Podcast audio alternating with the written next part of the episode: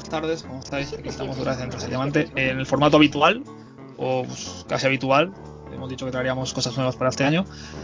Pero hoy vamos a tener un programa, pues, pues vamos a tener con dos colaboradores. Eh, uno es John, parte, bueno, eh, que se lo ha currado una barbaridad durante estos meses, estas semanas. Y nada, John, vuelves a tu posición de tertuliano estrella, ¿cómo estás? ¿Qué tal estamos? No sé si estrella, bueno, a hablar aquí de los movimientos que ha habido, que ha habido estos días. Y tenemos a una persona que, pues, por la voz ya pues, sabréis quién es enseguida. Eh, director, presentador del podcast de Bases Robadas. Y yo, pues, la primera vez que hablo con él, y, pues, me, me, causa gratitud bastante, bastante. Que es, que es Adrián Cobo. ¿Qué tal, tío? ¿Cómo estás? ¿Qué tal? Muy buenas, Mario. Pues nada, agradecido que, que me invitéis. Eh, yo ya me, me, me entrevistó en la, en la, previa, ¿no? Hablamos, eh, charlamos durante la previa de, de las conferencias y, y, tal. Y bueno, pues encantado de, de pasar de oyente a, a, colaborador eventual, en este caso, en el podcast. Y bueno, eh, si nos notáis exultantes es porque aquí los tres, eh, pues los tres participantes del podcast de hoy somos fans de los Green Bay Packers. Y oye, pues está, está muy bien, ¿no? Este sí uno importante. Y, y bueno, esto es más o menos es un elemento disuasorio porque ahora Ramiro ya pues, va a apagar el podcast, nos va a mandar a la mierda. Entonces ya podemos seguir hablando de béisbol. Así que vamos a hablar con lo, pues, un poco de cómo está el tema de fichajes y los movimientos que han habido esta semana. Y aprovechando que está John aquí, pues eh, bacán, tenéis un catcher ahí en los Mets. Sí, bueno, creo que no está confirmado al 100%, no se ha oficializado del todo, me parece. Pero mm, sí, parece que ya está todo cerrado. Eh, creo que al final eran 4 millones, o oh, perdón, 4 años y un pelín más de 40 millones. Eh, ha habido un poco discrepancias porque había fuentes que decían que podían dar su precio en torno a en las últimas semanas, quiero decir, en torno a cuatro años y 50 millones, incluso llega a leer yo.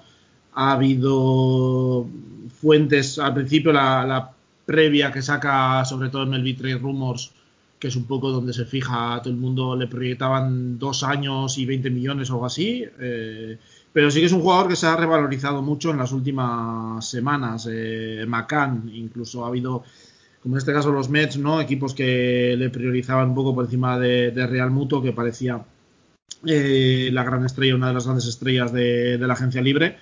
Y bueno, McCann eh, ha tenido los dos últimos años un rendimiento ofensivo, sobre todo, eh, excelente, muy buenos números, incluso en las estadísticas, o sea, en las de, también en las estadísticas tradicionales, pero en las estadísticas avanzadas también eh, con mucha más eh, exit velocity, eh, con un BABIP muy superior y eso pues bueno ha influido en, unos registros eh, muy superiores ¿no? a, a, lo que estaba promediando antes de 2019 y también bueno ha mejorado bastante en cuanto a la defensa sobre todo en el pitch framing ha trabajado bastante en los últimos años y sí, eh, habrá que ver ahora un poco cómo asume ese rol titular, ¿no? Después de estar ahí a la sombra un poco de, de Grandal este, este último año, pero también había jugado bastantes partidos y parece que los Mets han decidido por, por bueno, dejar pasar a Real Muto, que leí hace poco que podía estar mm,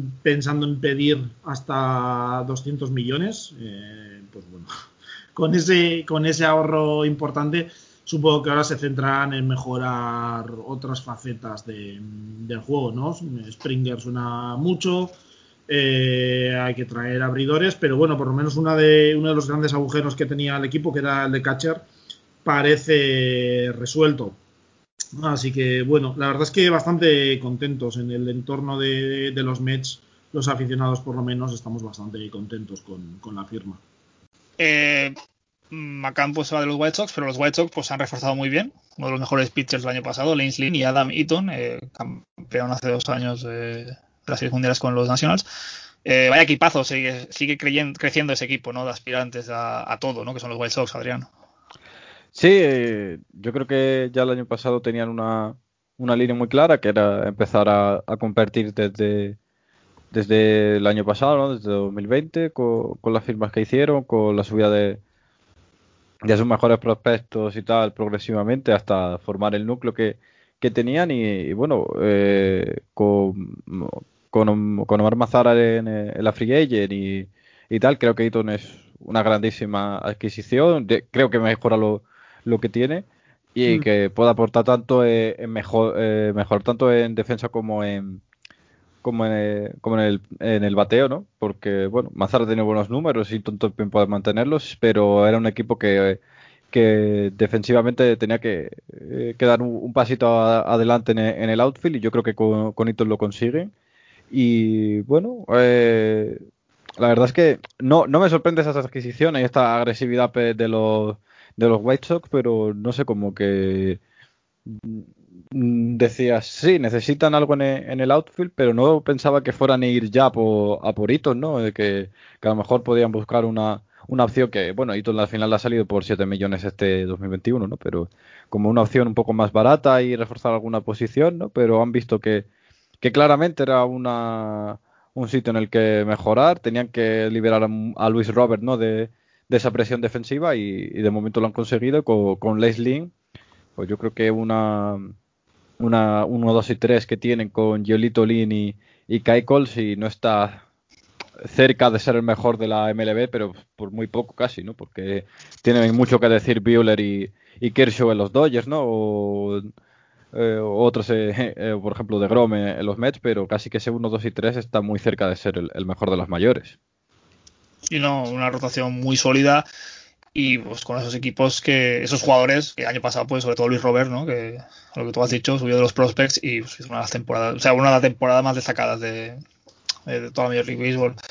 Eh, también me sabe mal por ese, ese, equipo que son los Washington Nationals que están dejando a Juan Soto ahí bastante bastante solo no John eh, están desmem ya perdieron a, Anthony Rendón ahora perdieron a Damiton pues parece que ese equipo pues ya se está quedando un poco en una vieja gloria no Sí, a ver, el problema que tienen los Nationals es, eh, yo creo que sobre todo tienen muy poca flexibilidad en cuanto a, a salarios. Eh, con, bueno, liberarán este año Searcher, aunque luego le tienen que seguir pagando durante unos años, porque tienen mucho acumulado ahí. Me parece que son más de, de 90 millones, según comentamos en, en la previa de, de la off-season.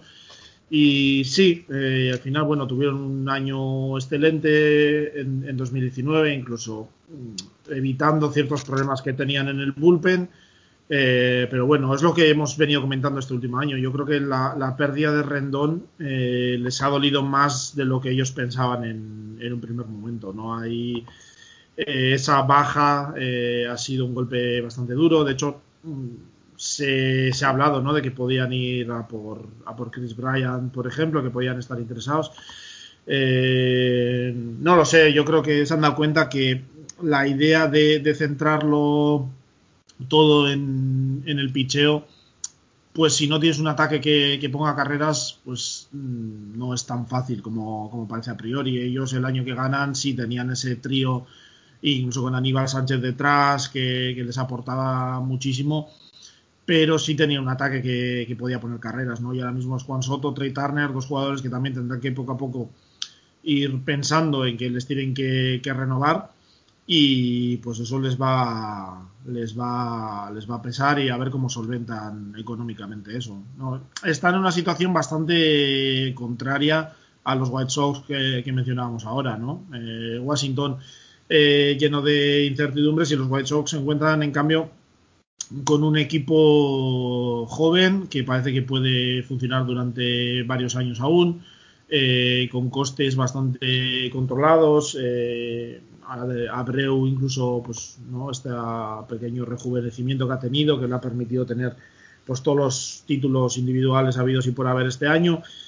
Eh, y que han, están aprovechando este mercado tan favorable a los clubes pues para traerse jugadores a, a precios asequibles, ¿no? Eh, como Adam Eaton, y luego moviéndose bien en, en, el mercado de traspasos, pues para rellenar los huecos que, les faltaban, ¿no? Han tenido que dar a gente, a brazos jóvenes como Dane Dunning que, que, parecían interesantes, pero bueno, yo creo que, como decís, la rotación esa de Jolito, Koikel Lin, cuando menos es muy, muy, muy sólida eh, bastante mezcla de experiencia, juventud. Habrá que ver qué pasa con Dylan Sí, sobre todo con Michael Kopek, a ver cómo le, utilizan finalmente. Pero está claro que hay opciones. A mí no me sorprendería que intentaran traer todavía algún brazo más para, para la rotación, para reforzarla un poco más, también para el bullpen, pero es un equipo que yo creo que va a poner toda la carne en el asador este año pues para dar ese paso y competir ya. Hablando de brazos, eh, los Angels han añadido al, al bullpen a Rachel Iglesias. Y habían rumores por ahí, Adrián, de que podrían ir a por una pieza de caza mayor, ¿no? Eh, y que podían pescar sobre todo en, lo que van a soltar los Yankees este año. Eh, hablamos mm. de Tanaka, de Paxton, de Hub. ¿Qué consideras que necesitan los Angels para pues darle a, a, ese gran jugador que es Mike Trout la posibilidad de por lo menos llegar a octubre? Sí, bueno, creo que, por fin ellos mismos han dado cuenta que, el ataque era lo que perdón, que el picheo era lo que lo que hacía falta, creo que el ataque ya lo tenían más que más que resuelto e incluso sumaron piezas a eso y, bueno eh, han conseguido a, a, José Iglesias a cambio de eh, liberando al, al Simos, ¿no? Van a conseguir un, buen jugador de, shortstop y ahorrándose dinero que, que a tener que mentir, como decías tú, en piezas de, que se decían de los Yankees, ¿no? Porque se, escucha Hap Tanaka, Paxton, eh, José Quintana, eh, Odorici, también Taijuan Walker.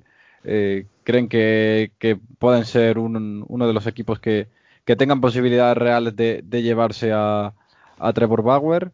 Con lo cual, bueno, ya mismo ellos han dado cuenta de eso, de que su cadencia era el, el picheo, que tienen que ir al 100% a, a por ella. Y bueno, todo lo que no sea que prácticamente cambien desde cero el, el picheo, me, sorprendería me sorprendería bastante, ¿no?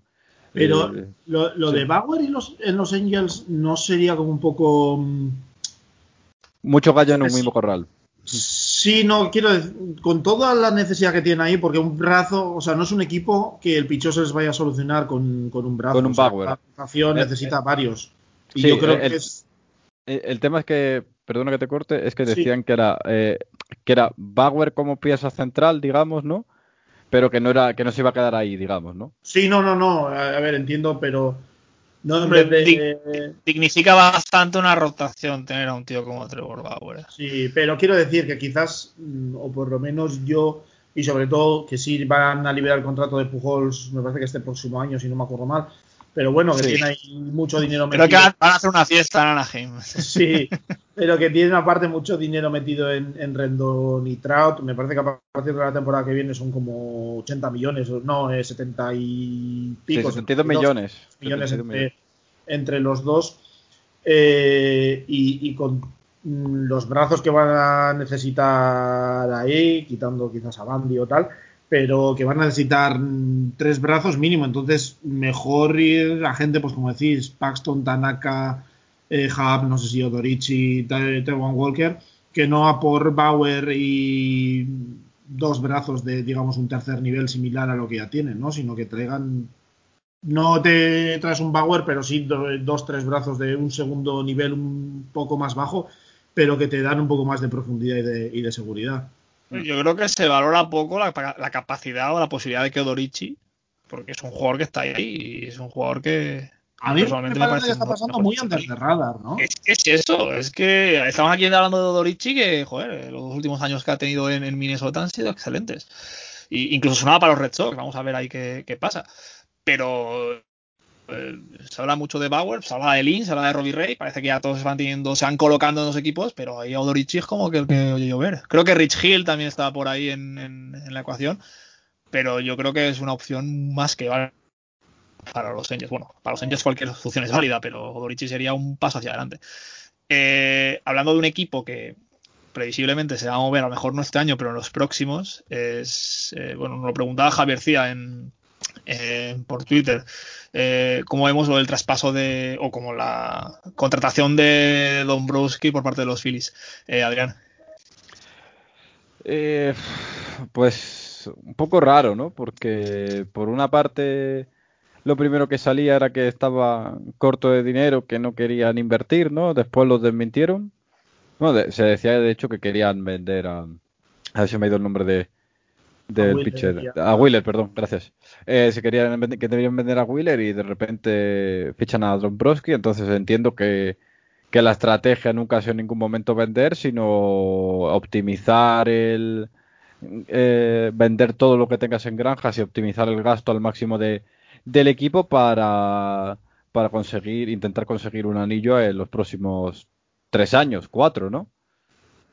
Eh, es un modelo arriesgado, pero el modelo Dombrowski eh, se ha demostrado que funciona. Exacto, no. ¿Nos da la sensación de que quizás Dombrowski llega un año tarde a los Phillies? Porque el año pasado, cuando estaban con eh, tenemos un montón de dinero, vamos a abrir la cartera, vamos a, traer todo lo que haga falta, que es básicamente lo que ha sido el, modus operandi de, de Dombrowski allá allí donde ha ido, ¿no? Eh, gastar en agencia libre, dar prospectos en traspasos a cambio de, jugadores top, como pudo ser lo de lo de Sale, por ejemplo, en, Boston. O lo de eh, Real Mutuo en, Philly, sin, que, sin que lo hiciera él, ¿no? Sí, victorias a, quiero decir, títulos a corto plazo. a decir. si, tenemos, si tenemos en cuenta lo de los Phillies, puede existir una desesperación, porque te gastaste todo lo que te has gastado y lo que te queda por pagar de claro. Es El año pasado contratas a Will, contratas a Di Gregorius, eh, lo que decía Adrián de Real Muto. Es que es un equipo que solo con esos nombres ya tendría que aspirar a algo más que, pues, puluar, ¿no? Ahí, que, ni siquiera llega a aspirar a. Bueno, al final sí que estoy, porque los 60 partidos eran todo más factible de llegar a la wildcard. Lo mejor lo de Dombrowski es ya tenemos esto. Di Gregorius parece que este año no va a volver, no va a quedar, no lo sé. Eh, poco ya la desesperada, yo creo. Claro, el, tema es o, la sensación que da por lo menos mm, de que es un equipo que no tiene muy claro, quizás un poco a la desesperada para contentar quizás a gente como, como Harper y tal, pero es un equipo que el dueño estaba hace nada diciendo que tenían 140 y pico millones de dólares en, pérdidas. Eh, se ha ido Real Muto, bueno, acaba contrato que a no ser que rebaje las pretensiones económicas que tenía, parece difícil que, pueda volver. Eh, incluso habiendo liberado también el contrato de, Arrieta, los 12 o 14 millones que cobraba Gregorius. Eh, y es un equipo que no está. Bien es cierto que hasta ahora también eh, se estaban centrando sobre todo en ver a ver quién traían a, como encargado, ¿no? Como general manager o jefe de, operaciones deportivas o no sé cuál es el cargo exacto que le han dado.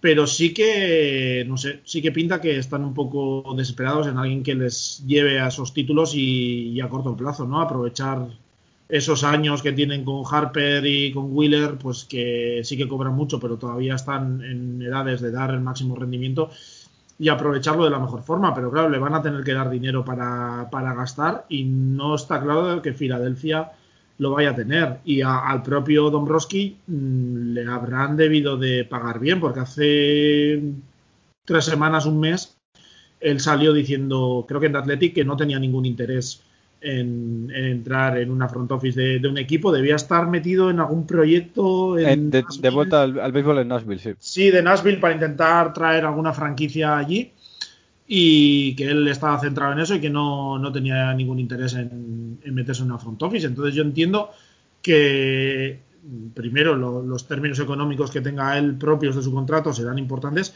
pero sobre todo que le habrán prometido que le van a dar dinero y, recursos ¿no? Para, trabajar, pero no lo sé, porque hasta ahora la sensación que daba en Filadelfia es que no tenían nada claro que lo fueran a, querer hacer o a poder hacer. A, ver, coldearse que, que, los Phillies adquirieron el año pasado, contrataron a Joe Girardi para darle un poco ¿no? de, de dirección a este equipo y pues eso, la primera temporada pues no fue la más la más eh, lo que más esperaba de aquello. Eh, sí, bueno, aquí siempre hemos sido muy fans de, de Gay Kapler. Y... Pues el bullpen es que pudiese sacar mucho, pero. Y eso, que, eh, eso que pescaron en Boston. Sí, sí, pero. Y, y, el de Boston tampoco es que fuese una maravilla. Ah, y lo que sacaron no, pero. Al final, de cosas alegres. El, tema que tiene también Filadelfia es que, aparte de la incertidumbre sobre su capacidad o sus ganas de gasto, es que tienen muchos agujeros a, cubrir, ¿no? Sobre todo el bullpen. Ese bullpen necesita seis brazos nuevos prácticamente. eh, tienen que ver a ver qué hacen en el short, eh, en el catcher, a ver si retienen a Real Muto o qué, o qué traen. Eh, no lo sé, hay muchas cosas a, a, trabajar y a ver cómo lo gestiona Dombrowski. hablando de brazos importantes, que muchos equipos pues gustarían de tener, Liam Hendricks eh, suena para varios equipos, entre ellos los White Sox, que tiene cojones, ¿no? solo faltaría eso. Pero luego también por aquí que los Mets y los Blue Jays estarían interesados en adquirir sí. los servicios de, de Liam Hendricks. Eh, bueno, te toca directamente a ti, John. Eh, no está mal, ¿no? No, no justo, justo los tres equipos que parecen más deseosos de, de gastar este año. Eh, los Mets con el dueño nuevo, eh, los, los Blue Jays con una plantilla joven y, bueno, por lo que se dice, pues una, un dueño que es Rogers Communication que por tratarse de medios de comunicación y tal, pues no se ha visto tan afectado por, por la pandemia que pueden pescar en un mercado eh, pues muy favorable para ellos, ¿no? Con contratos más, más económicos de, jugadores. Y los White Sox, como decíamos, que Reinsdorf ha visto la oportunidad y, y, parece que se quiere lanzar a por ello. Y sí, no sé, para los Mets eh, concretamente ya parecía que había un cierto overbooking en el bullpen, pero bueno, si es el Liam Hendricks de en reciente, pues le haces un hueco, obviamente, ¿no? Habrá que ver cómo, cómo lo gestiona, no sé si eso llevará a Lugo hacia la rotación, que es una idea que no me motiva en exceso, o si puede indicar que Match puede acabar cortado antes de la fecha que tiene, porque al final ofrecieron contrato en el periodo de, de tender pero y firmó un contrato, pero es que es no garantizado. Me parece que es a finales de marzo, hay una fecha límite que los Mets la pueden eh, rechazar el, el, contrato. Pero no sé, al final pues es un jugador top, ¿no? Y yo con que estemos sonando los Mets en prácticamente todos los nombres importantes, porque estamos sonando para Springer, para Bauer, para McCann, para Real Muto, para Hendricks pues ya es un cambio muy positivo respecto a los últimos años. Eh, luego yo, eh, luego Adrián te preguntaremos a ver que nos comentes un poco de los Baltimore Orioles, que aunque no suenen por aquí, tenemos, o mejor hay alguien que le interesa saber cómo van los Orioles. Eh, pero hay otros nombres que a mí me interesa que tratemos aquí, que sobre todo, pues yo creo que van a dar mucho que hablar este año. Y estaba leyendo antes un artículo y el año que viene parece que vamos a tener la, eh, la promoción de shortstop más increíble de, no sé si de la historia de, la Major League Baseball, pero nombres como Lindor, Story, Seager, Javier Baez y Carlos Correa. Pero este año también tenemos a Semien, ¿no? que suena, suena para salir de Oakland. Y no sé si Adrián, si tienes alguna idea de qué puede pasar con él. Bueno, en principio decían que, que había equipos que, que, estaban buscando como una alternativa, ¿no? En el, en el infield y que los Yankees, bueno, que la, la primera opción era traerse a, a, a, a de vuelta a Lemegio, ¿no?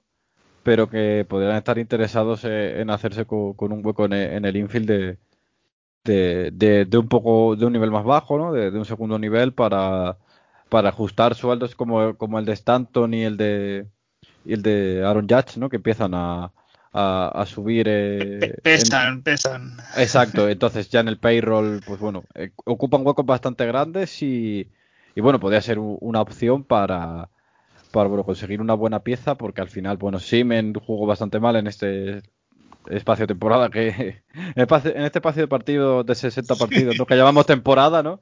Eh, pero después en, en playoff jugó muy bien con lo cual no sabes muy bien con qué cara quedarte, ¿no? Lo, lo hablaba, por ejemplo, en Osiris en The Athletic, que me, medir lo que han hecho los jugadores en 60 partidos era co como medir un curso en un trimestre, ¿no?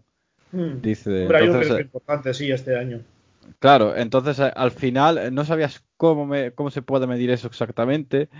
Y se ve que, bueno, el mercado de Siemens pues ha bajado, ¿no? Porque eh, es por, por razones sí. obvias de que deja dudas, eh, aunque haya sido una temporada corta, la, la, edad y que realmente solo ha tenido una temporada top eh, en su carrera, ¿no? Que ha sido un, un, buen jugador, pero solo ha tenido una temporada top en su carrera, que fue la del año pasado. Entonces todo eso genera más dudas. Pero creo que, que bueno, es, por ejemplo, se, de, se hablaba de, de, de Yankees, se hablaba también de los de los Braves que a lo mejor podían hacer a, algunos movimientos para para que, bueno, a lo mejor Austin Riley jugara en, eh, en el, en el, en el Letfield, ¿no? Y que, bueno, podía ocupar Simen un tercera, una, un shortstop, ¿no? Mover eh, hay algunas piezas. Eh, se hablaba también de, los Red ¿no? Se, hablaba de los Caps y si Baez al final acaba de traspasado, ¿no? ¿No crees que puede ser quizás, ahora que mencionamos Filadelfia, una opción buena para Filadelfia de hacer una versión 2021 de lo que ha sido eh, Didi Gregorius este año? Firmar un contrato un año a precio económico de un jugador pues que quiera no revalorizarse de cara a una agencia libre el año que viene que tendría 30 años y podría ser una opción interesante para ellos quizás. Sí, de hecho era uno de los números, nombres, uno de los nombres que iba a decirlo porque también han sonado, ¿no? Filadelfia a lo mejor, eh, eh, San Luis Cardinals, ¿no? También. Eran equipos esos que estaban buscando un, shortstop, un infield básicamente de, de, segundo nivel que te cobrase unos 10 millones y que, y que bueno, pues en el caso de Sime, pues quiere revalorizarse para conseguir un contrato grande en su carrera de a lo mejor 3 años, ¿no? A partir de los 30, 31, 3, 4 años que cobrando bien, ¿no? Eh, bueno, es, eh, es interesante pensarlo porque, bueno, no sé hasta qué punto encajaría, eh, por ejemplo, eh, en Caps, ¿no? Que está en un modo que no se sabe si quieren ahorrar dinero o no, un poco como los, como los Phillies, pero sí me a, a ver dónde, dónde acaba, porque yo creo que, que puede tener hueco en, algunos equipos. De hecho, Toronto está sonando en todos, con todos los jugadores prácticamente. Pero, pero Enos Harris decía que bueno, que Toronto podía ser una opción, ¿no? Porque podías a lo mejor mover a Cavian Biggio a, a tercera base y Marcus Simmons ser un, un mm. shortstop de, eh, durante un año mientras está subiendo Austin Martin y, tal, ¿no? Podría ser una opción para ellos porque creen que Biggio todavía necesita un poco de rodajes mayores para pulir la defensa y que moverlo a tercera base sería muy beneficioso para ellos y que un shortstop de ya sea Story o Siemens les podría venir bien porque también están sonando en esas papeletas por, por Trevor Story, ¿no? Entonces al final yo creo que todo equipo que busque un, jugador bueno de segundo nivel salarial, creo que, creo que encaja y que a lo mejor en los Yankees, que está sonando bastante, podría ser, pues como hicieron los Phillies con, con, el propio Diri Gregorius, ¿no? Un año de, transición, a ver si tal, y, encajar un poco económicamente un equipo que ya, si no quiere pagar eh, impuesto de lujo, está bastante apretado.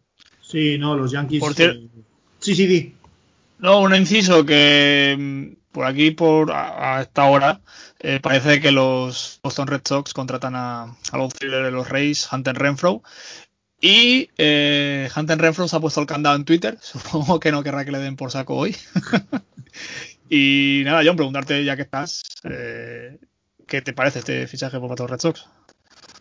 Hombre, pues eh, es una buena opción, ¿no? Boston sí que es otro equipo que se presenta con muchas dudas este año, ¿no? Eh, pues Benintendi, Jedi Martínez con temporadas eh, muy, muy malas. Un equipo que prácticamente estaba viendo la ofensiva de, de Bogarts y, Verdugo. Eh, y, bueno, pues yo creo que es una opción interesante. Creo que son 3 millones. les cubre ahí un poco eh, esa opción. Supongo que con la marcha de, Jackie Bradley Jr. pues moverán a Verdugo quizás al centro y Renfro en una de, las bandas como bateador más de, poder. Eh, no es mala opción, ¿no? Eh, yo creo que los, los Red Sox son otro equipo que tenía muchas cosas a, retocar. la filosofía, yo creo que desde que está Jaime Bloom es muy distinta de la que tenían con, con Dombrowski, precisamente. Y eso, tienen, yo creo que tienen mucho que invertir en rotación, en bullpen, etcétera. Y ha sido una buena opción, ¿no? Un contrato de un año, ver a ver qué sacan y centrarse más quizás en otras, en otras partes de, de la plantilla. Sí, perdona que te he interrumpido antes, pero eh, parece que, bueno, es un jugador que ha sido finalista de las World Series este año y es un buen jugador. Es un buen jugador y, pues bueno, Supongo que no, le vendrá nada mal a los, a los Red Sox. Eh, ya que todavía no sabemos qué va a pasar ni con Real Muto, ni con LeMahieu, ni, ni todos los jugadores mm, con más nombre ¿no? que están en la agencia libre, quería abrir el tema de el cambio de nombre de los Cleveland Indians, Adrián. Eh, antes lo hemos hablado fuera de micro, pero bueno, creo que ahora es conveniente ya tratar el tema.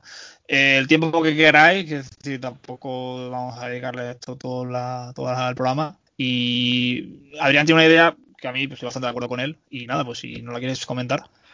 Eh, sí, no, lo hemos hablado fuera de micro, que bueno, mm, nosotros contextualmente pues tampoco llegamos mucho a veces a comprender pues eh, el porqué ¿no? del cambio. Vemos que, bueno, que sí que, puede ser racista y, tal, pero no, no, no, no, no tenemos esa concepción de que de que eso pueda ser no, racista, sino que a nuestro entender, pues eh, tenemos otra otra manera de, entender la vida y tal, porque eh, partimos de, otro contexto totalmente diferente a, los americanos, ¿no?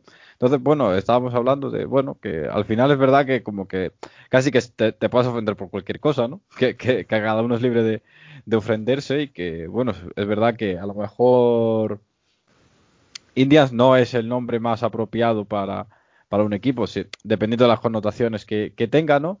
Pero nosotros, pues eso, no, no entendíamos, por lo menos desde nuestra perspectiva española, eh, al 100% el problema, ¿no? Entonces le eh, planteábamos fuera de micro, planteaba yo, digo, es que imagínate que se llamaran los Cleveland Jews, ¿no? Y hubiera la, eh, el logo del equipo fuera un judío con, la típica caricatura esta nazi, con, la nariz grande y tal, ¿no? Sí, el sombrero y todo, sí, sí. Exacto, la, la equipa y tal. Entonces, todos entenderíamos que eso es racista realmente, no porque se llamen judíos, sino porque la representación que se hace de ese pueblo en concreto, ¿no? Es, mm, es un poco eh, estereotipada. grotesca, sí, sí. Exacto, como que te, centras mucho en un aspecto eh, en concreto, ¿no? En este caso, pues que tiene la nariz grande, que es un, estereotipo físico más, ¿no? O, por ejemplo, lo que, que hablamos, si lo centrábamos en el caso español, ¿no? Eh, como si fueran, pues eso, los Cleveland españoles y, fuera, eh, es distinto, ¿no? Pero como si fuera un torero, ¿no? Dices, a ver, la representación del pueblo español no es un torero solo, un flamenco, un... Eh, exacto, una, o, típico, sí. Exacto, o una, una flamenca o...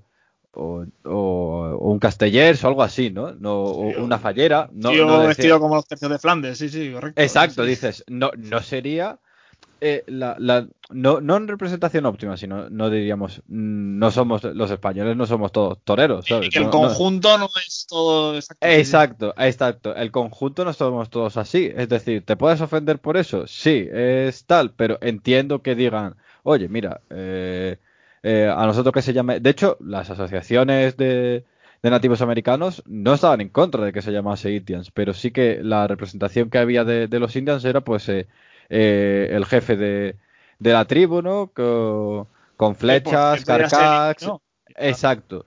Con flechas, carcas, que parece que, bueno, que por ser nativo americano ya vives en la guerra de independencia o vives eh, eh, en 1715, ¿no? Pero en, medio de la colonización europea y tal, y, no es así. Entonces, bueno, entiendo tal, entiendo el, que, cambien el nombre. No, no es el nombre más problemático de la liga, no estamos hablando de, los Redskins en la, en la NFL, ¿no? también hablábamos de, otros casos en otras ligas, como por ejemplo los Ballets en Washington, ¿no? Cuando se cambió el nombre, decía yo que, que eran Col 45 los Astros, ¿no? Sí, sí, el, nombre original era a los Col 45. Claro, llamarte como un arma y un calibre, pues como que no... No, no, es lo más sano para un poco agresivo, Es un poco agresivo, ¿no? Ya de por sí, eh, a los periodistas se nos dice que, el lenguaje deportivo tiende mucho a la agresividad y, al y al. Y, al, y eso, a la agresividad y al, y al belicismo, pues, ya como para incitarlo desde los propios clubes, ¿no? Es como un poco irónico por esa parte. Pero bueno, eh, evidentemente es lo que hemos hablado, que, nosotros eh, nos cuesta más entenderlo porque no, no, tenemos una perspectiva global como lo tienen los americanos o, o, simplemente, pues, por ejemplo, no tenemos eso, su, su perspectiva política y tal para, no para entenderlo, sino para ver el problema al 100% desde todas las perspectivas, ¿no?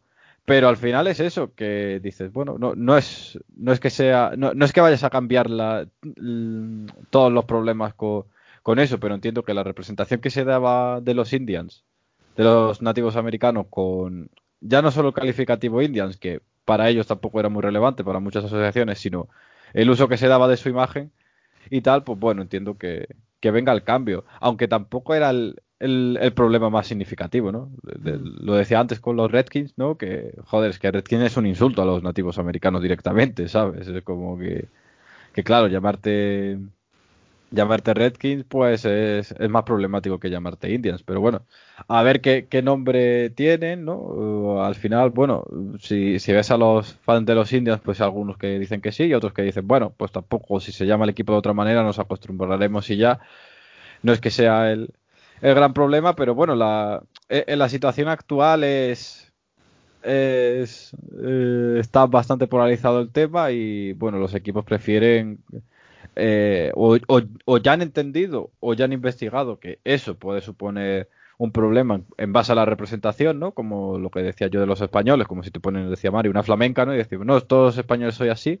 Bueno, no lo somos. Eh, te puedo ofender o no, pero es una representación al final de, de un país o de, o de un, grupo social que, que no, se, no, no, es un, no es fidedigna y bueno, no, no creo que sea el, mayor problema de, la sociedad en la, en la, pandemia, ¿no? En la situación en la que vivimos, pero entiendo que, bueno, que han estimado que el cambio es, es significativo para ellos y, bueno, tampoco yo ni, como que ni, me voy a quejar ni, no estoy estoy a favor, me parece un buen movimiento, pero tampoco si no lo hubieran cambiado no, no voy a echar grito en el cielo, yo por lo menos, ¿no?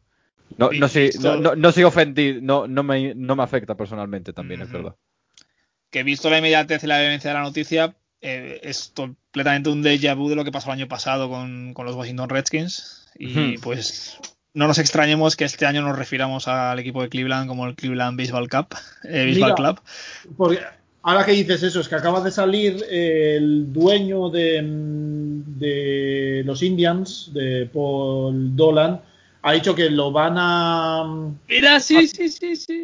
quitar, pero que de momento en 2021 se van a seguir llamando los Indians. Bueno. En vez de llamar eh, la versión, digamos, sí, en vez de la versión Washington Football Team en, en béisbol, pues seguir llamándose Cleveland Indians hasta que tengan unos unos nuevos pues nombres, logos, colores. No sé si se lanzarán a cambiar también los colores, pero vamos claro, eh, la, marca en, tema de marketing, merchandising, ¿no? Con todas las ventas que se hacen de, camisetas, de gorras, de, eh, de un día para otro, tú no puedes cambiar eso por completo. O sea, tú tienes un stock que tienes que vender, tienes que dar una salida, tienes que. Yo, pues supongo que. A ver, para mí, en mi opinión, los Redskins se hizo demasiado rápido esto, hombre, si se hace progresivamente, se da un aviso y pues por lo menos puedes ir a la gente que se acostumbre y le das esa oportunidad, ¿no? Del día a la mañana es muy, no sé, es, mm. me parece también muy radical por parte de, pues eso, del comisionado, el que tenga voz y voto en este. Sí, no, bueno, este pero yo creo, yo creo que ahí entra un poco en, el hecho de que en los Indians no es tan, o no, mi percepción, ¿eh? que puedo estar equivocado, pero que las quejas o la presión social no era tan importante como en el caso de, los Redskins, ¿no? Que como mm. decía Adrián, pues sí se percibe más directamente como, un insulto, un término peyorativo y sí que había mucha más presión en, ese sentido. Pero en los Indians eh, yo creo que el problema original era sobre todo, pues eso, el, el Chief Wahoo, la, la mascota barra logo que tenían, que al final sí que era una especie de caricatura que parecía que sí molestaba más, ya la eliminaron hace un par de años, me parece. Sí, no, no hace nada, sí. Y, bueno, las series mundiales contra Caps aún lo tenían, creo. Sí, y ahora, sí, sí, me parece que fue 2018 o por ahí eh, que decidieron quitarlo y ahora pues está tomado esta, esta medida. No sé, también lo, lo hablamos antes de esto, ¿no? En, eh, de empezar a grabar. Los, los Braves también pues habían tomado medidas en ese sentido, ¿no? Como eliminar el, el baile este del chop eh, que era tan habitual en las gradas de, de, Atlanta, pues un poco también porque se entendía que podía haber cierta connotación, no sé si racista, pero sí de hacer pues un, una apropiación cultural o una cosa así y pues se había eliminado también, no lo sé. Al final mm, hay muchas sensibilidades eh, en eso, incluso sensibilidades locales, ¿no? Eh, con los Blackhawks, Mario, tú lo comentabas antes de empezar a grabar, que incluso ha habido grupos de, nativos americanos que eh, se han mostrado en contra de, que se quite el nombre de una posibilidad de que se quite el nombre de Blackhawks porque lo entendían como una una cuestión de orgullo, ¿no? Algo que les hacía sentirse orgullosos, así que la percepción es Sí, porque leí que, bueno, esto lo leí hace muchos años, que era, pues creo que fueron decisivos eh, contra los ingleses, entonces, claro, pues ya es eh, la alianza de un pueblo se mide en función de, lo, de poder tus enemigos, que se dice. Entonces, como estos ya son buenos que echaron a los ingleses, pues es un nombre válido y al final es eh, Redskins, Blackhawk, al final es que, no sé, una nomenclatura cromática ya pues parece que, a ver, yo, mucho. Yo creo que todo esto viene dentro de una serie de medidas, o sea, de, tendencias sociales en general y más en Estados Unidos, eh, donde la sensibilidad en torno a todos estos temas es mucho mayor. Ya hemos visto también la situación con temas como, como el Black Lives Matter y similar. Y, claro, es difícil de conjugar quizás ambas cosas, ¿no? Y más, no sé si ayer o, el viernes me parece también venía un artículo en, Yahoo Sports, me parece, eh, pues que la, MLB pues, estaba preocupada pues porque veía que el porcentaje de, afroamericanos en el deporte que era muy, muy bajo y, claro, están tratando de impulsar ¿no? que las minorías pues participen más eh, en el deporte, pues quizás lo verán como que es un poco incongruente tener esas políticas de intentar acercarse a, esas minorías y tener luego pues nombres de equipos o bailes o logos pues que puedan resultar un poco ofensivos, ¿no? Entonces supongo que todo formas, John, marcado en ese sentido. Eh, los tweets a las noticias ya ves eh, la gente, pues eso, tanto uno como otro que están completamente sin civilizar y al final esto es lo que, por desgracia, es lo que provoca, ¿no? Pues que yo lo que espero es que el año que viene a los Cleveland se les, supongo, esperemos que las vacunas que por cierto han empezado hoy en Estados Unidos permitan que para abril ya haya gente en los estadios, que no se les haga un recibimiento como previsiblemente iba a ser este año a los Astros, ¿no? Que por el hecho de llamarse Indians, ahora a la noche a la mañana tengan que ser pitados, abucheados y tildados de racistas en cada estadio. Eh, espero que no lleguemos a esa situación. No, dicho que el año que viene, perfecto. No lo creo, porque yo creo que es al final un cambio que se veía venir y no, no creo que eh, se considere, pues bueno, algo que hayan hecho mal, sino simplemente al final el, logo del Chihuahua, por ejemplo, que era el que, el que venía o el que era el gran problema en el caso de Cleveland, pues me parece que es un logo que viene de los años 50 o 60, no me quiero pillar las manos, pero me parece que es, que es de, esa época. Entonces, pues bueno, yo creo que se entiende de, de otra forma, incluso puede que se le reciba mejor por eso, ¿no? Por, por esa medida. Son, yo creo que, pues eso, decisiones, pues un poco siguiendo los cambios sociales que se van apreciando, sobre todo en este caso en, Estados Unidos, que yo creo que las percepciones en ese sentido son bastante distintas a las que podemos tener eh, en Europa, diría, ¿no? Que quizás todavía no estamos en ese, con ese tipo de, de sensibilidades. Eh, nada, pues un tema que pues ya pues iremos viendo con los meses cómo se va desarrollando. Y antes de hablar de que yo quería hablar un poco del tema económico de, cómo afecta la pandemia y qué se prevé para el año que viene, eh, ya que está Adrián, pues vamos a preguntarle qué podemos esperar de los Baltimore Orioles, su equipo del alma este año, la, la Major League Baseball. Pues yo creo que si es un tema complicado, no te veas forzado a ello. No, no, no. A ver, eh, creo, que lo, que lo, hablé con John el, el otro día por, por mensaje, ¿no? Estábamos hablando y tal, y dije, no sé, es como que este, este año se esperaba ya que tampoco que fueran a meter mil de pasta, ¿sabes? No te vas a llevar a la Imagi o a Bauer a, y a Springer, ¿no? De, de repente. Mm, eh, pero bueno, era como que que era un año ya que se, que se veía eh, en Baltimore para, por ejemplo, eh, simplemente de, hablar de que, pues no sé, por ejemplo, José Iglesias ha jugado muy bien, ¿no? Pues, los no tenders que han sido Hansel Alberto y, y, Renato Núñez, ¿no? Pues que se, fueran jugadores que se mantuvieran en el equipo, que empezasen a cobrar un poco más, porque, bueno, sin llegar a competir, simplemente ya veías que, era un equipo que, bueno, que podías mantenerlos y que querías ganar algún partido. Yo creo que, esas ideas eran un poco quimera, pero que ya al final de la, con todo el tema de la pandemia ya los ha dividido bastante.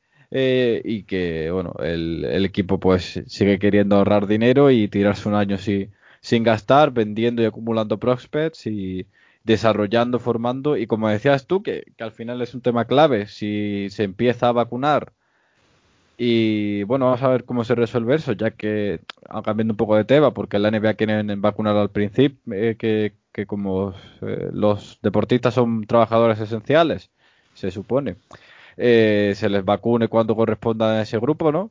a lo mejor podemos hablar que, bueno, el avance de la vacuna puede provocar que los jugadores en menores puedan volver a, a jugar y se siga un poco el desarrollo de, de los mismos, ¿no? Vamos a ver cómo cómo pasa eso, pero bueno, en principio yo creo que ya tienen bastante idea de, lo, de si parece que va a haber temporada o no en menores los Orioles y, bueno, en general en todos los equipos y han preferido, pues bueno, quedarse en este año 2021 que, que sea como sea, va a ser otro año raro para la, para la competición en general, ¿no?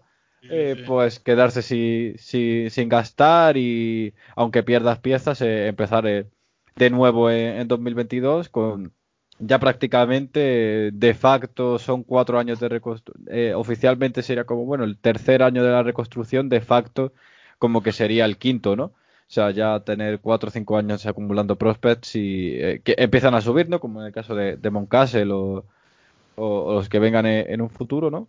Eh, que, que, a partir de ahí, pues bueno, que como Ruchman y tal, que, que bueno, a partir de ahí ver si, si se pueden ir amoldando y jugando progresivamente en, la, en las mayores, porque hay muchos jugadores que eso ya tenían fecha de llegada a las mayores en 2021. Que, que, no jugaron el año pasado por no acumular tipo de servicio, que a lo mejor podían empezar a subir el año que viene y a lo mejor en un par de años no vivir una situación como están los Blue Jays, que suenan todos los jugadores para ellos, ¿no? Pero sí que es la que se empiece a mover un poco la, eh, el dinero que, que haya almacenado en el equipo. Por lo menos ya pues recuperáis este año Mancini, que bueno, después de su cáncer de colon, a ver cómo...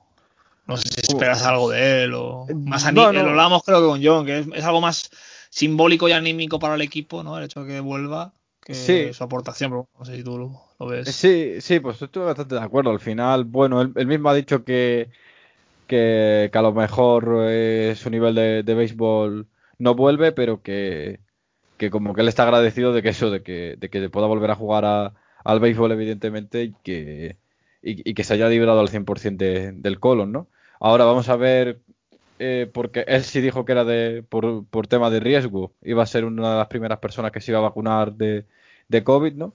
a ver si, si tal, porque él también decía que si en el caso de que no llegase la vacuna y o que no o que pensase que las mm, medidas contra el COVID no eran las suficientes para la liga, que no se jugaba el, el físico y, la salud ya tan mermada que tiene por, por jugar al béisbol, como que había pasado a un plano más eh, emocional para él jugar al béisbol que, que, que realmente en un plano profesional y tal, ¿no? O sea, al final la, familia de Mancini, él lo, ha dicho, que, tiene dinero, que puede vivir, ¿sabes? Que tiene estudios y que no, que, no necesita del béisbol para, para labrarse un futuro en unos años, con lo cual, bueno, es más un, plano anímico y un plano emocional y, verse ahí que, otra cosa.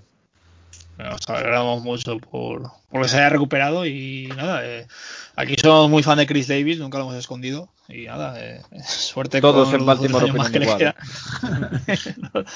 todos los años de contrato que todavía le quedan, creo. Y... Decías antes la fiesta, la fiesta en Anaheim cuando se acabe el de, el de Pujols, la que va a haber en Baltimore cuando... Oye, en Detroit con Cabrera, vamos a ver. Cuando se acabe también. claro y que sí, se pero, pero, acabado esos mega contratos. Ah, que, es, que es un icono en, en, el equipo, en la ciudad, en, en la franquicia, pero Chris Davis eh, no, no, es lo mismo que Pujols estuviera aquí ahora en esta situación en, en San Luis, que dirían, pues bueno, vale, por todo lo que nos has dado, nos quitas ahora. Y, y bueno, y, y y Stanton, eh, no sé si aquí habrá o mejor con Jazz aún tiene margen, pero Stanton ya parece que va a ser uno de los pufos más grandes de, los últimos años, por la cantidad de dinero que cobra más que nada.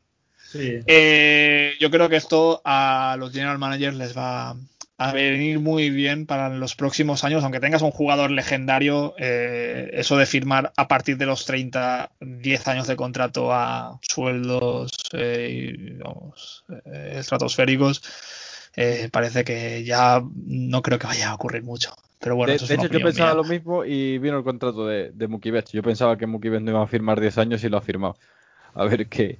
Lo vimos aquí dentro de 9 años. Estamos Sí, hablando pero casi Mookie Betts aún iba increciendo, ¿sabes? Eh, Claro, ya cuando todavía le quedan con cinco Los años de prime, claro. Ya sabes que no, eh, que su mejor ya lo ha dado, su máximo y Exacto, y exacto. no sé. Hombre, es que Stanton Mookie tiene nunca 20 volvió a ser el de Miami. todavía, ¿eh? es, es distinto. No, no, es muy distinto, pero yo era de los que pensaba que no se iba a llevar el dinero Mookie Betts por, por, por eso, ¿no? Por la percepción y cómo ha cambiado todo con las estadísticas y tal, y se lo ha llevado. Evidentemente, Mookie Betts es un, es un caso anómalo, ¿no? Es un jugador de época. Sí, porque ha llegado muy joven a, a la agencia Eh, libre. eh, exacto, pero al final era como, bueno, era yo que pensaba que le iban a dar 7, 8 años y, y le han dado los 12. No, pero hoy en día yo creo que va a ser, mm, seguirá habiendo excepciones, ¿no? De casos que llegan esos jóvenes a agencia libre, como puede ser Mookie. O eh, Machado y Harper. eh, Machado y tal. eh, Lindor quizás eh, el año que viene. Pero en general eh, yo creo que todo esto va a tender a ir desapareciendo, ¿no? Eh, sobre todo con los estudios que hay hoy en día en, en los departamentos de analítica de, de las curvas de envejecimiento y tal, eh, va a ser cada vez más, más raro ver este tipo de, de contratos. Hombre precavido vale por dos, John. Sí, sí. Ah, no, y el, y el tema para, para mala suerte de los jugadores es que precisamente los ejemplos que hay en los últimos años de gente que ha firmado ese tipo de, de contratos pues han salido muy muy mal en los últimos años, ¿no? Porque Sí, claro, yo, yo, yo no recuerdo que. Yo sé que Roger Clemens en los últimos años de su carrera seguía cobrando más que nunca. Y dices, vale, pero joder, eh, Roger Clemens, ¿sabes? Un jugador pues hi- histórico, mejor el mejor eh, diestro de la historia. Pero claro, estos jugadores, eh, que, hostia, eh, Alex Rodríguez ya pasó, ¿no? Cuando le ficharon por. los, los Yankees le, renovaron por 10 años, ya que iba a jugar hasta los 42, y luego pues pasó lo que pasó, ¿no? ¿Vale? Con el tema de los. Bueno, temas eh, extradeportivos. Pero claro, Pujols, Cabrera. Además, estaba leyendo el contrato de Cabrera una vez y ponía que si quedaba en el top 10 de MVP en los últimos años de su carrera, cosa que es que evidentemente no está ocurriendo, eh, iba a cobrar como 3 millones más de dólares. O sea, eran cláusulas que, que encima tenían, ¿no? Si, como para motivarles a ellos a que, joder, pues ya que os pagamos este dinero eh, y habéis demostrado todo lo que tenéis que mostrar, pues, pues eh, eh, un pelín más, ¿no? Un aliciente para, para, pues, para justificar un poco este despilfarro. Y, bueno, antes de. Bueno, podemos tratar muchos temas, a ver si nos da tiempo a todos. Eh, hablando de jugadores que van increciendo, eh, hay un jugador del que todo el mundo habla, dos temporadas magníficas en los, en los Yankees, las dos últimas, infrapagado de momento. Ha sido nombrado varias veces ya en este programa, pero que es DJ LeMahieu. Eh, quiero preguntaros a los dos. Eh, hay posibilidades de que se quede en, en el Bronx. Hay posibilidades de que se vaya por mucho dinero. Parece que Dodgers no le va a pagar todo lo que pide eh, por el tema del impuesto de lujo y todo eso. ¿Vosotros qué veis o qué creéis que va a pasar con LeMahieu? Pues eh, no lo sé. Al final ahora mismo es difícil pronosticar. Él había dicho que se quería quedar en, en, en el Bronx, eh, en los Yankees. De hecho, por primera vez en bastante tiempo, que hacía bastante que no lo oía yo de un jugador, había dicho que estaba dispuesto a darle un, un descuento a, los Yankees, aceptar menos dinero de ellos con tal de quedarse eh, allí. Pero lo que se ha sabido hoy es que las posturas están bastante alejadas, ¿no? La México quiere 5 años y en torno a 100 millones y los Yankees están, parece que plantados en, en 4 años y, y 75 millones, 25 millones de diferencia que parece que le están haciendo replantearse todo a, a Lemagio. Yo creo que una cosa es un descuento y otra los 25 millones. Y parece ser Poco que, no es. que ya ha dejado caer que bueno, que va a empezar a, hacer, a, a escuchar más seriamente eh, ofertas de, de fuera de, de, Nueva York.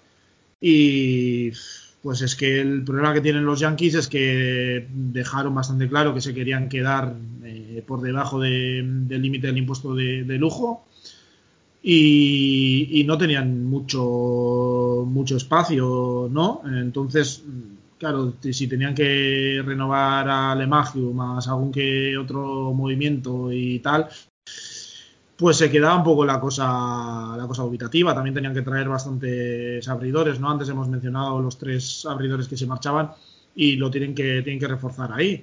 Eh, pues es, es, difícil, ¿no? Yo creo que los Yankees eh, contarán o confiarán en que Lemagio eh, encuentre un mercado menos interesante del que él espera y, se quiera quedar, ¿no? Por una cantidad más cercana a la que le ofrecen ellos. Y no, como hemos mencionado, tienen opción incluso de mover a Gleyber quizás a segunda y traer a Semien o, o, traer de vuelta a Gregorius, cosas similares.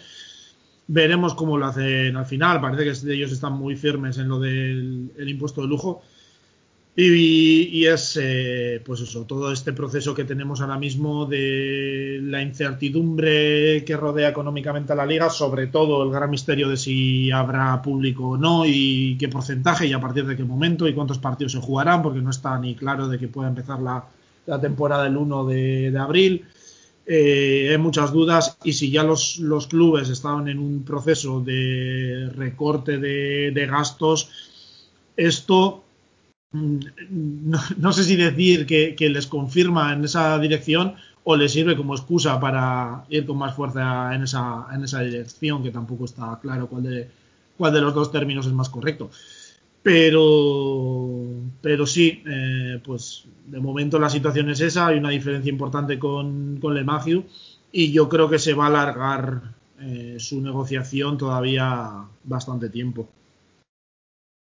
¿Cómo lo ves, Adri? ¿O quieres comentar algo de esto?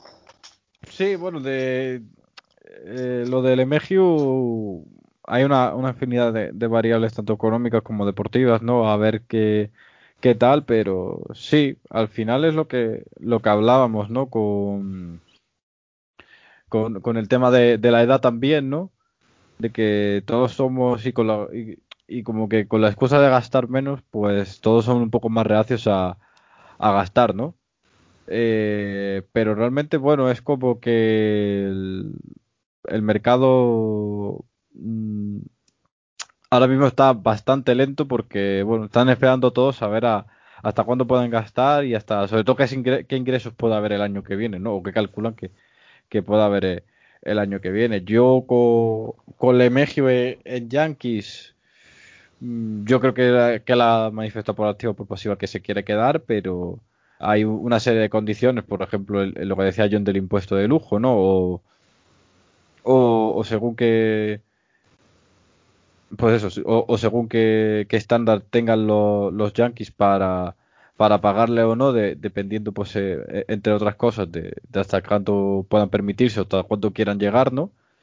Eh, vamos a ver qué, qué pasa con él, pero yo creo que que tiene un mercado amplio y que al final algún equipo habrá que le, quiera pagar lo que lo que él quiera, ¿no? No, va a estar, yo creo que va a ser los nombres que vamos a escuchar más de aquí a marzo. Y bueno, pues es que es un jugador que particularmente, pues estos dos últimos años, eh, creo que ha sido la pieza más sólida de, de, sus, de esa posición, de esos bateadores, de, de la línea de bateo de, los Yankees. Y por lo menos la regularidad que mostraba, ¿no? Era, no te daban otros jugadores que a lo mejor anotaban más con runs o tenían más porcentaje de bateo. Eh, último tema puramente beisbolístico. Eh, DH parece que viene para quedarse, o parece que ya está, no sé si está confirmado ya, pero bueno, eh, la prueba del año pasado, los 60 partidos de aplicar la Liga Nacional, eh, parece que también se va a prolongar este año, John. Eh, sí, bueno, en realidad no, no se sabe, no está confirmado, pero en realidad lo que se filtró es que desde la MLB habían contactado a, los equipos y les habían dicho que se que plantearan esta off-season y la temporada que viene como si no fuese a haber eh, DH en, en 2021, que no cuenten con ello. A mí me sorprendió porque yo sí que pensaba que estaba casi, casi hecho, pero pero de momento parece que se, o que podrían tomarse yo creo que un año o dos a lo sumo de, de margen, pero yo creo que está que va a llegar antes o después. Eh, está claro, la, asociación de jugadores eh, lo va a impulsar, eh, seguro en el CBA. Puede ser incluso que la MLB se lo quiera guardar este año los dueños para que la negociación del CBA hacer esa concesión, digamos, a los jugadores a cambio de otras cosas, ¿no? Como una estrategia negociadora, no lo sé. Pero lo que está claro es que va a haber jugadores a los que les va a afectar mucho esta medida de cara, de cara a esta offseason, ¿no? Eh, gente como Nelson Cruz y Marcelo Zuna, que se está hablando de que, bueno, básicamente su rol principal ya es el de, el de DH, pues eh, su mercado quedará reducido de, 30 posibles destinos a 15, con, con la reducción que eso tiene del salario que puedan percibir, ¿no? Y es un golpe duro para, para, ellos, yo creo. Dos de los mejores bateadores que ha habido, por ejemplo, en, en 2020 y en el caso de, de, Nelson Cruz, pues ya en los, en los últimos años. Y él creo que estaba diciendo que quería dos años más de, de contrato, que quería firmar por dos años. Y pues bueno, esto quizás también se lo pueda dificultar un poco. Y como me dio la pata con lo del DH, no, voy a certificar nada. Lo de las extra innings, no sé si tienes alguna noticia, ¿se va a mantener? ¿O lo jugadores en segunda base? o La verdad es que en ese sentido no sé si Adrián habrá oído algo. Yo no había. Todavía creo que no ha salido nada. Creo que todavía andan cerrando muchos flecos y de momento lo que más se ha hablado yo creo que es lo de lo del DH que al final es lo que más te puede afectar a la hora de hacer un diseño de, plantilla. Sí eh, lo del realmente lo de los extra no se sabía lo que se, escuchó era que, preliminarmente como que como que los eh, dueños estaban de acuerdo en mantenerlo porque veían que bueno era un poco eh, primero como un incentivo para acortar los partidos, ¿no? Y darle más emoción a los extra innings, porque había muchas veces que, no sé, que por ejemplo los eh, las audiencias bajaban progresivamente conforme se, fue, se iban sucediendo las entradas, ¿no?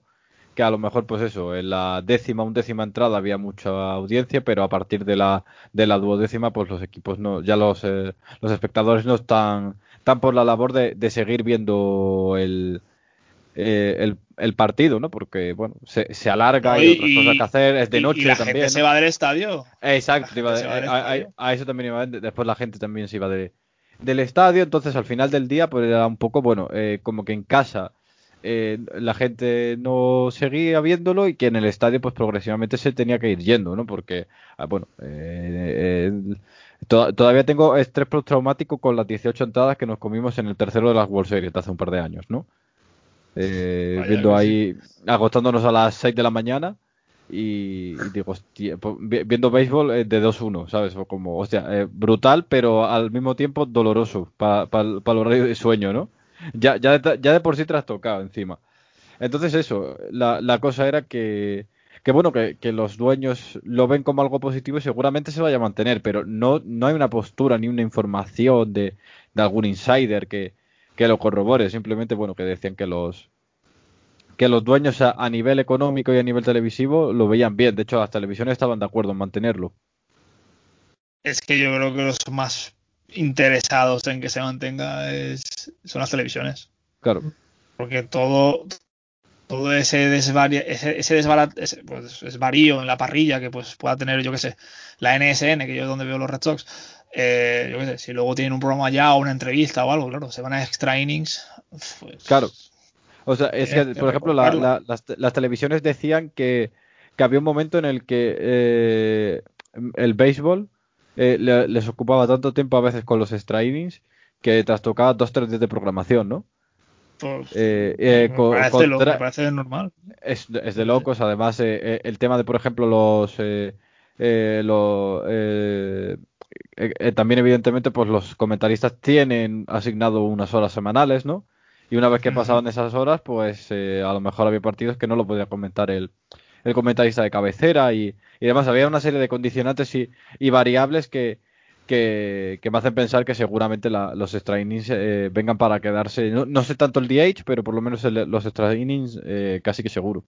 Estos son quejas a lo mejor un poco o, que se ha hecho toda la vida y a lo mejor el, purista de toda la vida dice, pues en nuestra época, yo qué sé. Pero yo también pienso para esos equipos que, que luego viajan, ¿no? Que si te pilla ese último partido antes de viajar y el partido dura una o dos horas más, no sé hasta qué punto puede trastocar todo eh, ese encadenamiento de, aeropuerto, viaje, eh, hotel, que, que pues lo llevarán medidísimo para cuadrar en siete meses los 162 partidos. Yo, yo, creo que en general es una, es una norma que quizás cuando se mencionó originalmente, pues sí generó cierta controversia, pero que al final ha encajado bastante bien, ¿no? Ha sido de. se ha recibido bastante bien, yo creo que por el público, por poco, digamos, la versión MLB de, de esos eh, de esas prórrogas 3 contra 3 en la NHL, pues un poco de acelerar los partidos en la, en la pretemporada y luego dejas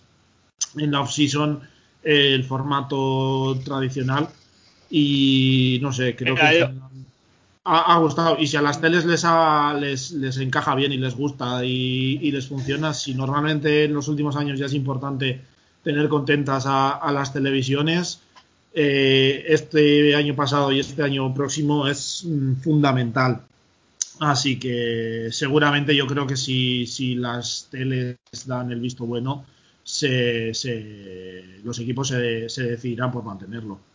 Yo, yo, desde mi experiencia personal, yo cuando llegaba a casa, no podíamos salir. Y yo llegaba, ponía el Major League Baseball TV, que es una aplicación que recomiendo a todo el mundo porque es un escándalo. Te salen todos los resultados y veía, coño, que hay un equipo en extra innings. Y este año, claro, que generalmente este año era la décima y la undécima, porque ya mm. rara vez pasaba más de allí. Y yo lo veía, ¿eh? no sé, a mí conmigo sí que yo como consumidor y como vidente o televidente, eh, conmigo ha funcionado. No sé si es algo general en más gente o antes veías un partido, decimocuarta entrada, pues decías, bueno, se pueden tirar hasta la vigésima. Sea, no hay una garantía de que iba a acabar rápido. Sin embargo, en este formato, pues, pues sí. Entonces, por mi parte sí que lo veía, o yo por lo menos sí que... Sí, no, y que, sí que, por mi parte que se quede que es una fórmula que yo creo, eh, personalmente, que no altera en exceso lo que es eh, el deporte, ¿no? Quizás el DH sí cambia mucho más toda la estructura de la plantilla, la forma de juego, la forma de, plantear los partidos eh, y la forma de, plantear cada entrada puntual. Pero este, pues quizás no, no notas ese cambio que afecte tanto, ¿no? Entonces yo creo que es otro de los motivos por los que ha, caído bastante bien en general entre, entre la afición también. Hmm. Es que yo, por ejemplo, al final de, del día llegas y dices, vale, estamos en extra innings. E, es un poco más coin flip, ¿no? Porque un buen bateo te hace ganar el partido, pero lo cual le, da emoción, te da un highlight para redes sociales, cosa que es también bastante importante, ¿no? Eh, en la época en la que estamos y, te da pues esa tensión de durante dos tres entradas ves que los bateadores que están ahí son importantes, ¿sabes? Que no es una entrada normal, que es una entrada definitoria. Decía, por ejemplo, John en el, en el caso, por ejemplo, de la de la NHL, el 3x3, ¿no? Que, que ha agilizado Aquello es lo mejor que ha pasado, vamos. Eh, eso te iba a decir. De hecho, lo tuiteé yo hace unos años. Dije, cuando se introdució la norma, y empecé a ver las prórrogas 3x3, dije, es el mejor cambio que ha habido en la historia de cualquier deporte en el último, eh, en este siglo. Pero fijo, ¿eh? Porque es increíble. Es este increíble año el de Este año en playoff contra, contra Columbus creo que fue, se fueron a, las cuatro prórrogas. Sí, sí, de hecho los islandeses han tenido partidos de tres. Es, es, el periodo completo, que decir, no son cinco minutos ni nada, o sea, vuelves a jugar otro periodo, otro periodo, otro periodo, otro periodo. El partido duró seis horas. O sea, hubo jugadores con casi 70 minutos en el hielo, que eso para los que sigan hockey dirán, vaya puta barbaridad. Eso es inasumible, eso es inaguantable para un ser humano pues mm, sí, no más cojones. En playoff sí que se mantienen. Que es lo que en béisbol pasaría. En playoff, vamos, hasta que hasta que se hunda el cero, ¿sabes? Es que... Claro, y al final es al final del día son eh, decisiones que son eh, simples pero muy significativas para el deporte. Además, un deporte que, vamos a reconocerlo, eh, de media no es el más largo que hay, pero sin que pase nada, el béisbol, incluso para lo que nos gusta, no es que sea difícil, porque al final están pasando cosas y estás atento, pero es como el, el, hecho de que te metas tensión, intensidad, genera una perspectiva y una narrativa distinta al partido, ¿sabes? Y, yo creo que, es un cambio que, por lo menos yo creo que debería quedarse y que es muy favorable para la liga. Sí, estoy totalmente de acuerdo con lo que has dicho, Adrián.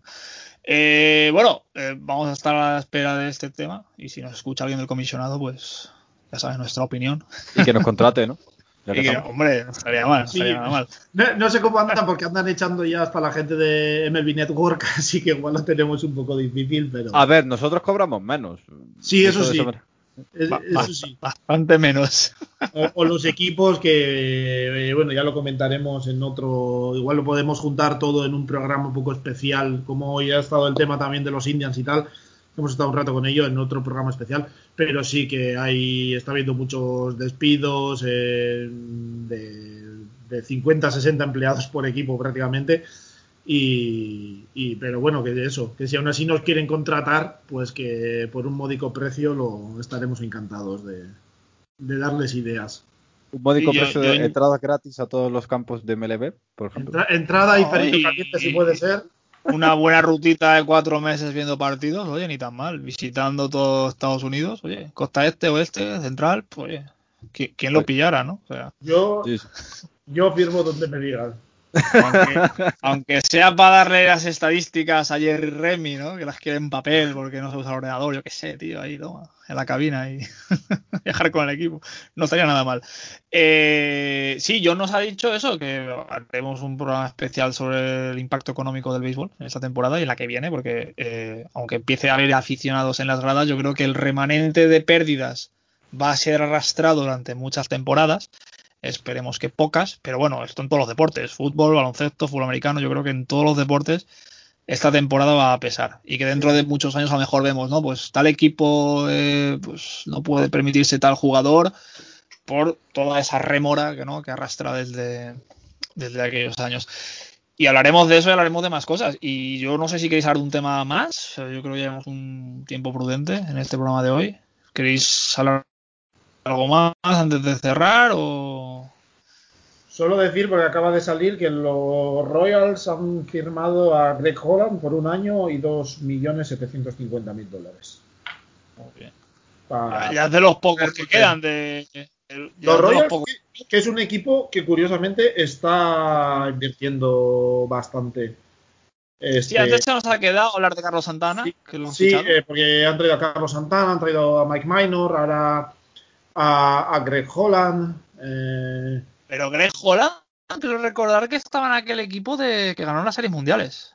Eh, sí, que luego ha tenido un periplo por ahí, creo que entre versiones y tal. Vuelve el hijo pródigo. Sí. Ya lo de memoria, pero. Entonces, pues bueno, vuelve ahí un bullpen interesante. Eh, aquí, por ejemplo, menciona Pasan que tienen ahora, pueden hacer un bullpen con un nuevo trío de esos fantásticos con Holland, eh, y Scott Barlow.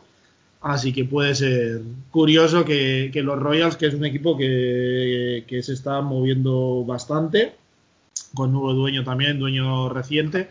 Y... Aprovechamos, John, perdona, para saludar a, don Carlos Parra Machado, que, es seguidor de los Royals. y... Seguidor, sí